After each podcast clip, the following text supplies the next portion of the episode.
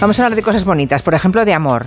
Ah, enseguida tenemos aquí, bueno, ya, de hecho ya le tenemos a David Martos. Bueno, le tenemos. Él está en Venecia. Ahí sigues, ¿no, querido? Me tenéis, me tenéis. Te tenemos lejos, en Venecia. Sí. Am, y nos quieres hablar de amor, ¿no? Porque la peli esta de Julia Roberts y George Clooney, Viaje al Paraíso, esto es una, romedia- una comedia romántica de esas en toda regla, ¿no? De las de... Totalmente. De las que triunfaban hace 20 o 30 años, ¿no? Bueno, ¿en vuestra cabeza tenéis alguna comedia romántica en la que hayan actuado Julia Roberts y George Clooney juntos? No. Sí. ¿La hay? No, ¿verdad? El Ocean's Eleven, ¿no? Sí, pero eso no es una comedia romántica, es una peli de Hombre, robos y bueno, tiene dos partes. y ya, pero hay una parte romántica, no, no, no. hombre, sí. Los dos son reyes de la comedia romántica y esta es su primera comedia romántica. Se llama Viaje al Paraíso. Ellos son padres de una criatura que se va a casar en Bali, una chica, padres divorciados. Y en el tráiler escucharemos cómo no les hace ninguna gracia. Disculpe, tiene sus cosas en mi asiento. Perdón. Oh, venga ya. Tiene que ser una broma. Perdone, por favor, me gustaría cambiar de asiento. Estuvimos casados. 19 años terribles. Solo estuvimos casados cinco. Cuento la recuperación.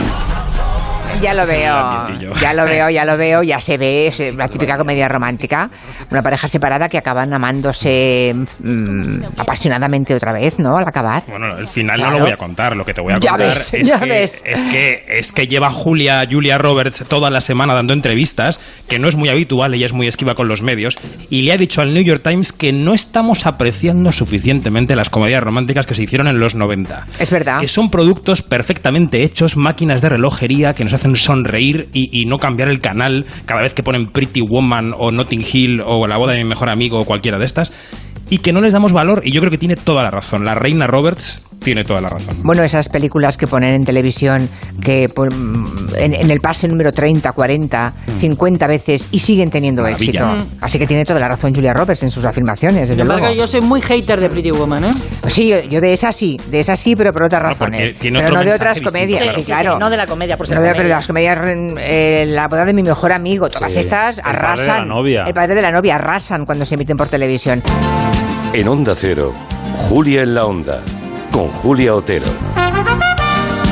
Esperemos no tener más sobresaltos técnicos. Son las 4 y 12 minutos, una hora menos en Canarias. Ah, vendrán los chicos de Orden Mundial, que deben estar también muy pendientes de las noticias de, desde Balmoral. Ya saben que la reina Isabel II está despidiéndose de la vida. Me cuenta Borja Terán, nuestro experto en televisión, que la BBC tiene un protocolo que estaba pensado. Imagino que, igual que el protocolo para cuando la reina fallezca, llamado Puente de Londres, London Bridge, a efectos de seguridad, ¿no? Es decir, ese protocolo previsto, supervisado por la propia reina Isabel II en su momento, para el momento, para el día en que fallezca. Bueno, pues dentro de ese protocolo la BBC que tiene una, relación muy estrecha con la monarquía de los Windsor, con la monarquía británica, eh, tiene un protocolo que ya está activando en este momento. Me cuenta Borja Terán que los presentadores ya van todos ah, de luto, o sea, ellos con corbata negra, y que la continuidad del canal también, porque acaba de cambiar hace un cuarto de hora, apenas no, no llega, 10 minutos, la imagen corporativa que tiene la BBC ha cambiado a negro. Eh, y han suspendido los espacios de entretenimiento que hay en la BBC hasta las 6 de la tarde.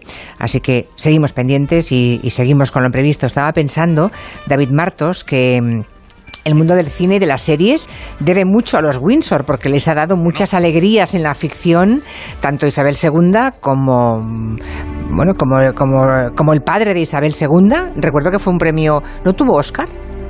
El discurso del rey. Efectivamente. Sí, sí, sí. Película, sí, sí. Sí. Yo llevo todo el día pensando en los, en los equipos creativos de la serie de Netflix The Crown que tienen que estrenar la quinta y la sexta temporada sobre la vida de la reina Isabel, que probablemente tengan ya rodado este final, aunque no se haya producido. Yo creo que ellos tienen que tener prevista esta eventualidad y que quizá al final de la sexta veamos algo parecido a lo que veremos hoy. ¿eh? Sí, bueno, ah, o igual tienen que cambiar. Igual tienen que alterar alguna cosa del rodaje, ya veremos. Bueno, Netflix tiene presupuesto, pueden Ya, volver a sí, rodar. seguro que, seguro que pueden permitírselo.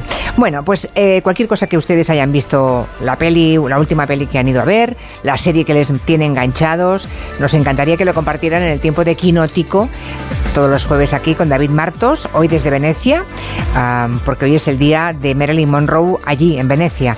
Si quieren contarnos la última peli que han visto, la última serie que les ha atrapado, o al revés, nos quieren prevenir, que dicen que tal serie es muy buena y es un horror, también nos pueden llamar. 638 y nos dejan un mensaje. 638 442 081. Bueno, cuéntame lo de Ana de Armas, va. ¿Cómo- ¿Cómo va? ¿Cómo va Ana de Armas en Venecia?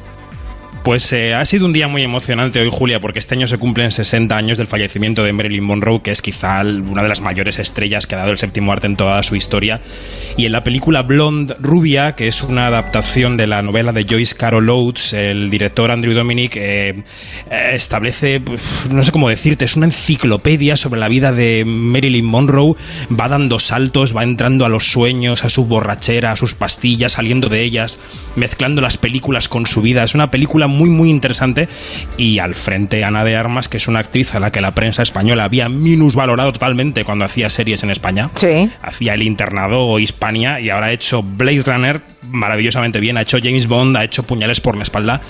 O esta Blonde que yo creo que le puede llevar, no sé si al Oscar, pero a la candidatura, eh, desde luego. Esta mañana le podíamos preguntar en rueda de prensa qué es lo que ha aprendido ella, ¿no? Como actriz y sobre Hollywood de todas las perrerías que ha tenido que encarnar, ¿no? Que le hicieron a Marilyn Monroe porque no había hombre que no quisiera tirársela en la industria.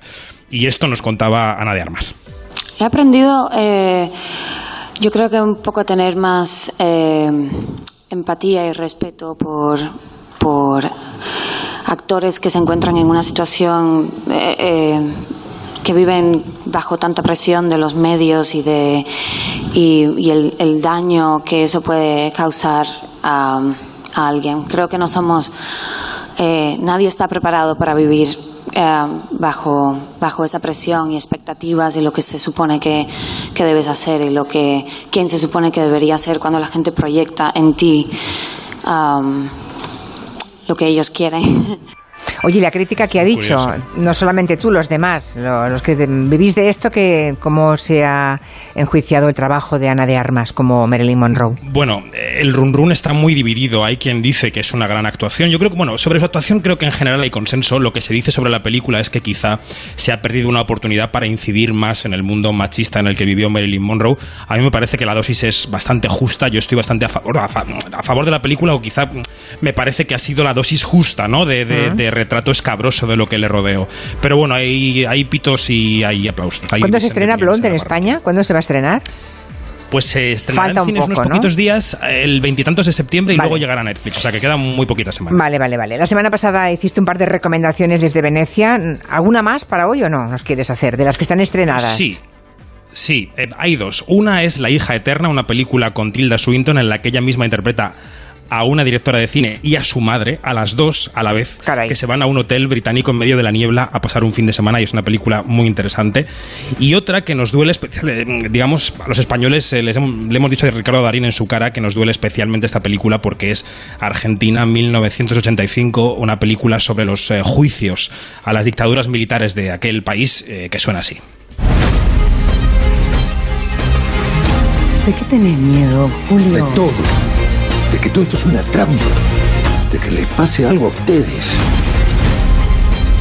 Se metieron en nuestra casa y tengo audiencia en una hora.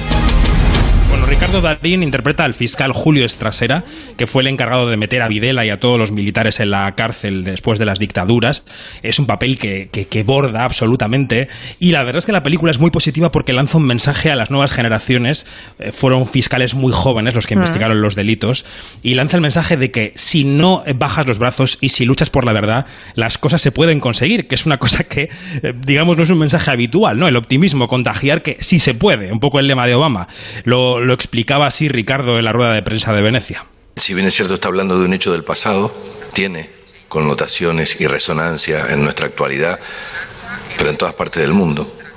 Pero básicamente está mirando hacia adelante, está mirando a, a las generaciones nuevas, a los que tienen que tener muy en claro la importancia de recuperar la dignidad, de saber que no hay que bajar los brazos, de que hay que mirar para adelante con libertad, pero con justicia y con la verdad. Bueno, y, y de se- está muy bien. ¿Y de series qué nos puedes contar, David? Porque el tema del Señor de los Anillos va estirándose como un chicle, ¿eh? Eh, sí, sí. Bueno, la semana pasada me dejó em, eh, con muchas ganas de ver La Casa del Dragón el señor Monegal. Eh, tomé buena nota. Yo quiero hablar del Señor de los Anillos, Los Anillos del Poder, que es una serie a la que han llamado a Juan Antonio Bayona para dirigir al, eh, el primer episodio y el segundo, que visualmente son irreprochables. La historia es un poco lío, porque mm, hay una elfa que va en una misión, hay unos enanos que van en otra, hay, en fin. Eh, El trailer suena así, mira. A ver. Os pido que luchéis a mi lado. Nuestro encuentro no fue casual. No fue la suerte. Ni el destino. Lo nuestro fue obra de algo más elevado. Esta es la elfa a la que luego daría vida Kate Blanchett en las películas que ya conocemos. Es la elfa joven, digamos, unos siglos antes. Ah. Y lo más divertido de esta serie, que es preciosa de ver, visualmente irreprochable, Bayona, vamos, hace un gran trabajo, es que el jefe de Amazon, porque la serie es de Amazon, Jeff Bezos, ha dicho públicamente, gracias a Dios que no me hicieron caso cuando les dije que, eh, cuando les di consejos sobre cómo hacer la serie. Parece Ah. ser que ignoraron al jefe. Ya. no le hicieron ni caso. Él puso solamente la pasta Bueno. y ha salido una serie, la verdad, que está encantando a la gente. Eso está bien, que la gente que, que tiene pasta ponga la pasta y no se meta en los contenidos, ¿no? No está mal. Está bien, Eh, está bien, está bien. Bueno, vamos a estrenos de la semana. Estrenos de cine de la semana. ¿Algún oyente ha visto alguna película en los últimos siete días y quiere recomendarla a los demás? 638-442-081 o a través de Twitter también podemos leerles. Un par de películas quiere recomendarnos, ¿verdad? Bueno, ya has dicho lo de George Clooney y Julia Roberts, ese viaje al paraíso, pero hay más películas que se estrenan. Sí, siempre damos dosis para la gente que le gusta el cine más mainstream, más de entretenimiento. Y otra película que queremos comentar es una para los más gafapastas, para lo más de drogadura, digamos. Vale. Se llama Il Buco. Estuvo aquí en Venecia el año pasado, ganó, ganó el Gran Premio del Jurado. Y si te digo que en la película suenan pastores como estos, mira, escucha, a ver, A ver. cómo hacen los pastores. Tay, tay, tay, tay. Oh.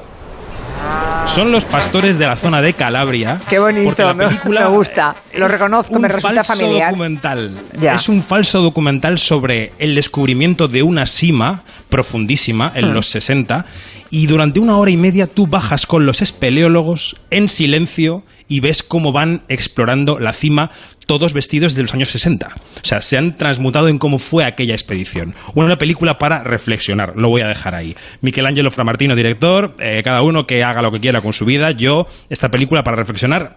esta- Pero esto, ¿este es para los gafapastas, entonces, decías? sí, Esta sí, Il Buco, ¿eh? Vale.